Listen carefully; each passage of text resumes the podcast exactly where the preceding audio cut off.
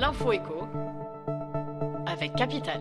On commence par le chiffre du jour. 39%, c'est la hausse de votre facture d'électricité en un an d'après les calculs d'Elowatt, une application qui permet de suivre sa consommation d'électricité.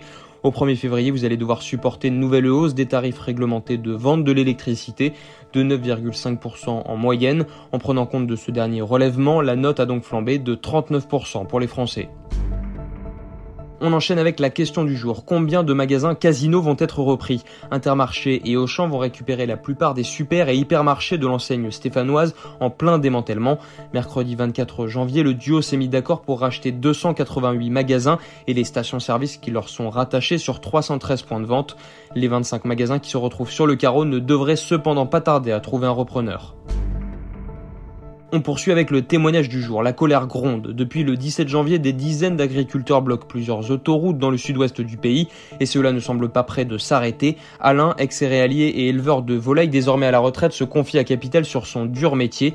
Avec les prix que nous payaient les gros groupes basés sur les meilleurs rendements, je n'y arrivais pas, se rappelle celui-ci qui a dû changer son activité et faire sa révolution culturelle pour pouvoir joindre les deux bouts.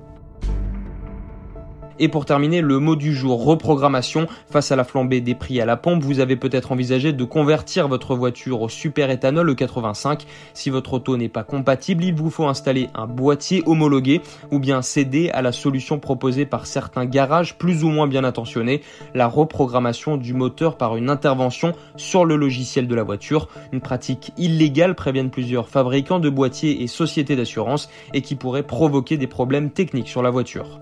C'était l'info écho avec Capital.